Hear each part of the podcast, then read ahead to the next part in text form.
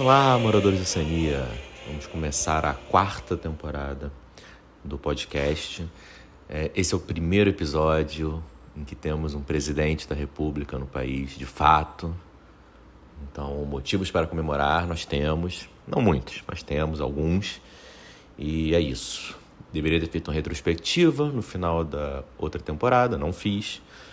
É, não tinha muito mesmo o que falar. Ali muito pouco em 2022. Espero que 2023 mude um pouquinho. E vamos falar sobre o que hoje? Vamos pensar. Tá bombando aí BBB, né? Janeiro é aquele mês que as pessoas falam. Quer dizer, na verdade as pessoas falam sobre BBB até acabar, né? Até março.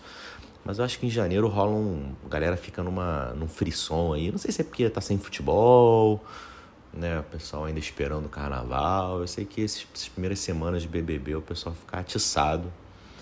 E eu lembrei da brincadeira que a gente já fez em outros episódios. Eu sou muito repetitivo, vocês sabem.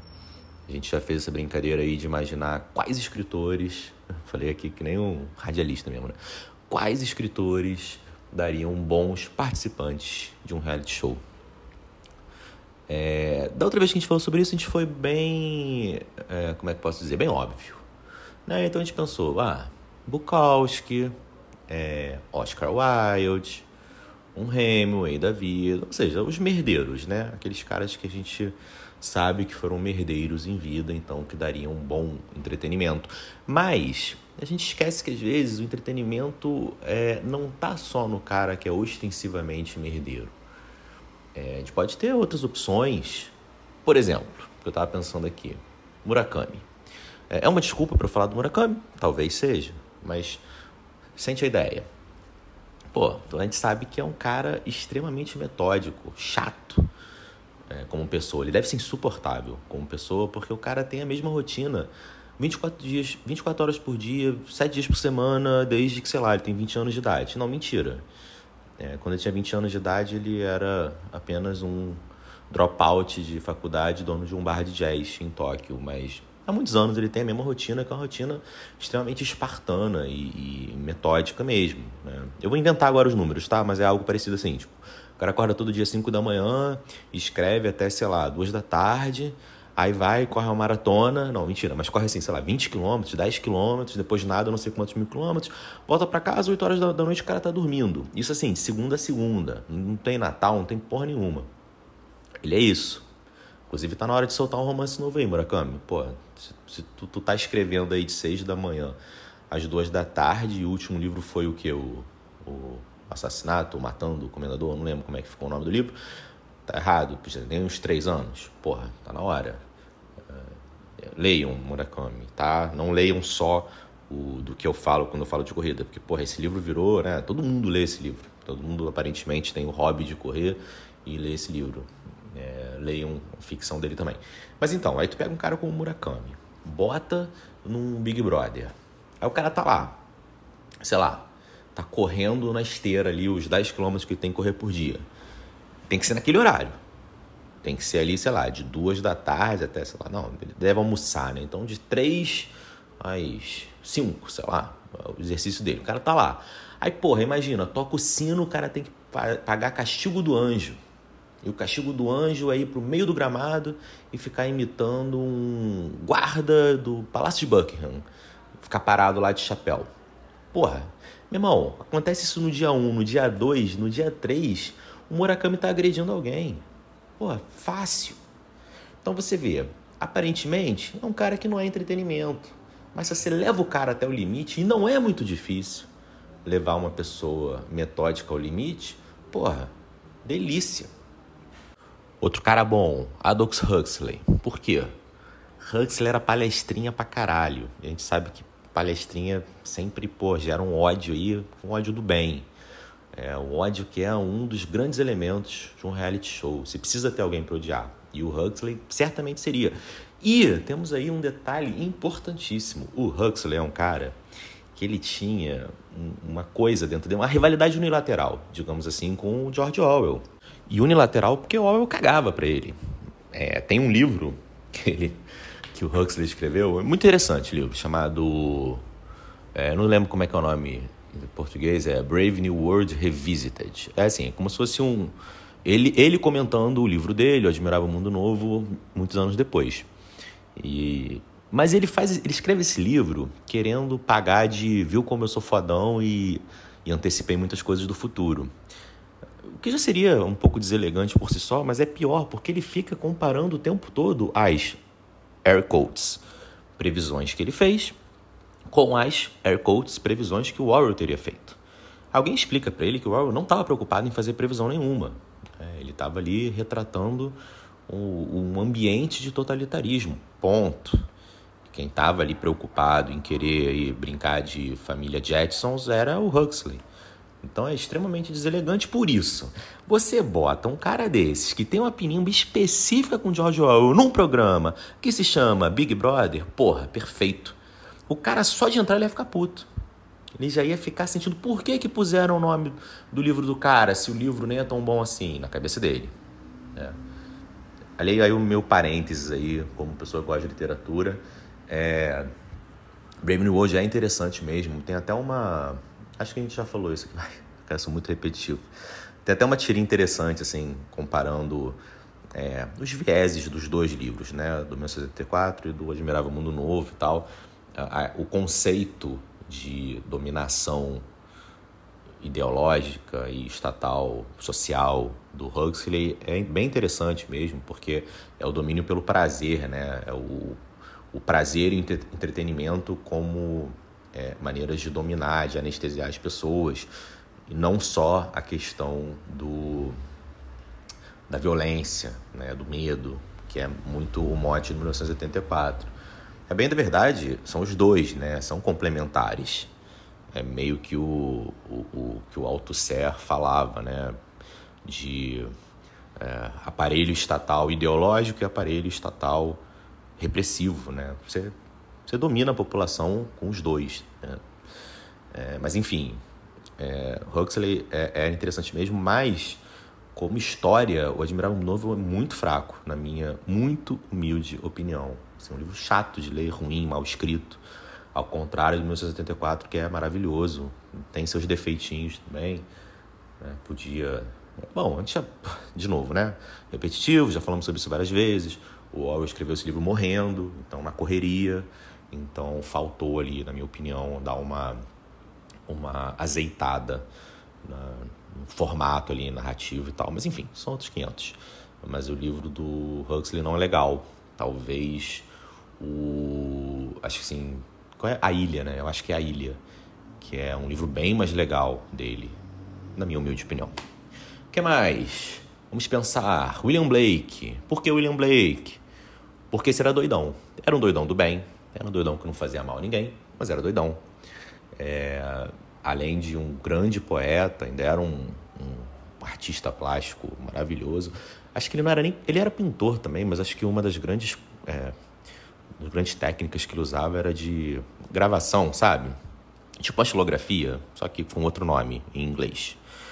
É, e, e, era muito doido. Aliás, aí, ó, uma trivia. trivia. É, The Doors a banda, tem esse nome por quê? Porque ela pegou esse nome de um livro do Aldous Huxley, chamado The Doors of Perception.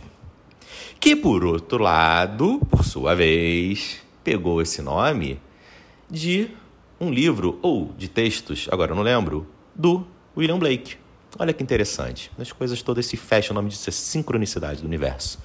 Mas então, o William Blake é um cara que ia estar tá lá e, pô, ia ser completamente imprevisível. Tu bota um cara desses lá sem as substâncias que ele costuma utilizar. É, eu nem lembro, na verdade, se ele usava drogas de fato ou se ele era só meio doido mesmo. Mas enfim, bota um cara desses lá, tu não sabe o que pode acontecer, pode acontecer tudo, inclusive nada. Mas ia rolar ali aquela expectativa. E aí, o que o cara vai fazer? Porra, será que o cara vai só ficar, imagina, entalhando imagens de demônios na mesa da cozinha da casa do Big Brother? Porque ele fazia isso, né? Não necessariamente na mesa da cozinha da casa dele, mas ele fazia isso em, em madeira. Então, será que ele ia fazer isso na casa?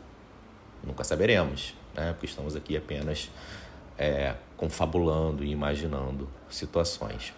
Agora precisamos colocar escritoras também, mulheres, poetas, ficcionistas, jornalistas. vamos lá. Eu tinha pensado, num primeiro momento, em Virginia Woolf e Sylvia Plath, que eu amo ambas, mas eu revi minha posição por quê? Porque eram, foram duas pessoas com a saúde mental bastante comprometida e, e aí é coisa séria, né? É, falando sério agora, é, seria muito sádico colocar a pessoa só porque a gente sabe que ela tem aí uma tendência depressiva muito grande, né? espetacularização aí de uma doença. Não que os outros, esses outros escritores não tivessem algum tipo também de perturbação, mas eu acho que é de um outro tipo.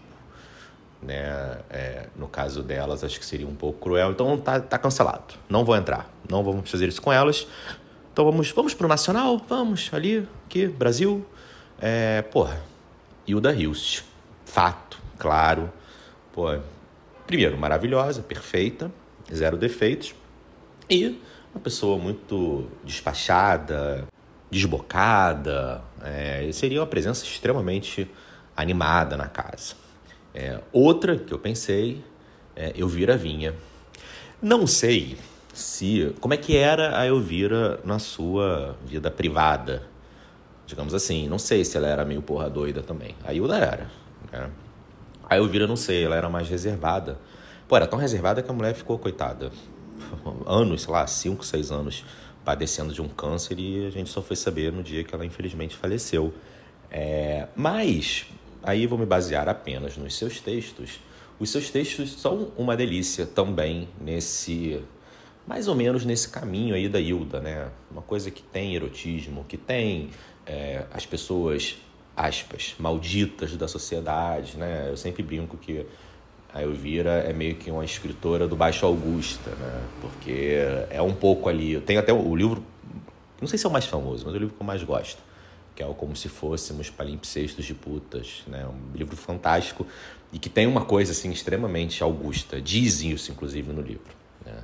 Até tem uma frase que eu amo, que é, é você só você entra na Augusta de um jeito e sai de outro. É uma, uma frase assim, parecida assim. É, então, é, por esse perfil né, dos, dos textos dela, talvez, quem sabe, ela fosse uma boa participante também. E se não fosse uma boa participante, certamente o que ela vivenciaria dentro da casa redundaria em excelentes romances de ficção, entre aspas, ficção, depois, quando ela saísse. Então, acho que seria outra boa. Outra ideia feminina é Mary Shelley. Por quê? Porque Mary Shelley escreveu o seu romance mais famoso, Frankenstein, quando estava trancada numa casa né, com seu marido, né, o poeta Shelley e Lord Byron. Né? Ou seja, ela já estava acostumada a ficar trancada com pessoas perturbadas e daí tirar coisas perturbadoras também. No caso, o seu livro. Então, ela já estaria muito é, no, no seu habitat natural. Aliás, tem um livro, eu lembrei agora, fazendo esse, gravando isso. É, vamos fingir que eu estava realmente improvisando. Na verdade, eu parei o áudio para ir pesquisar. Tem um livro muito bom, chegou a concorrer o Man Booker, acho que em 2019, chamado Frankenstein. Esse quis aí com três S, fazendo uma parada meio, meio beijo, sabe?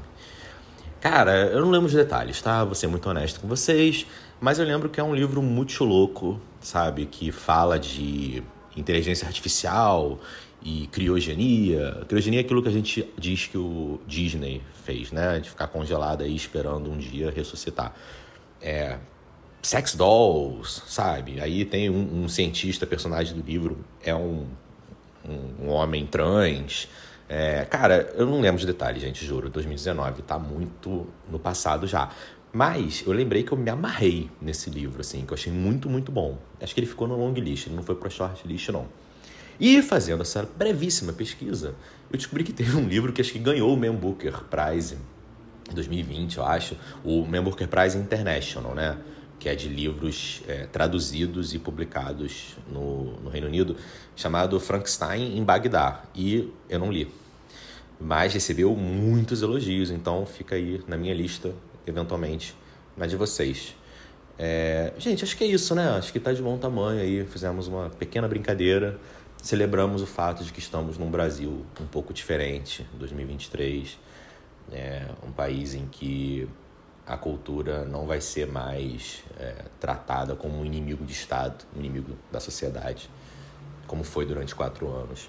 Então, é, há que se comemorar, há que se comemorar as pequenas vitórias, há que se comemorar as pequenas expectativas, ter expectativas é muito bom, né? Ela se concretizando ou não, mas pelo menos é, ser otimista, estar otimista é bom. Então é isso. Então vamos ser otimistas também de que esse podcast vai voltar e vai ter alguma regularidade. Eu espero que tenha. É, eu acho que vai ter. Mas eu não vou prometer nada para vocês. Vocês vão ter que descobrir junto comigo. Tá bom? Então tá bom.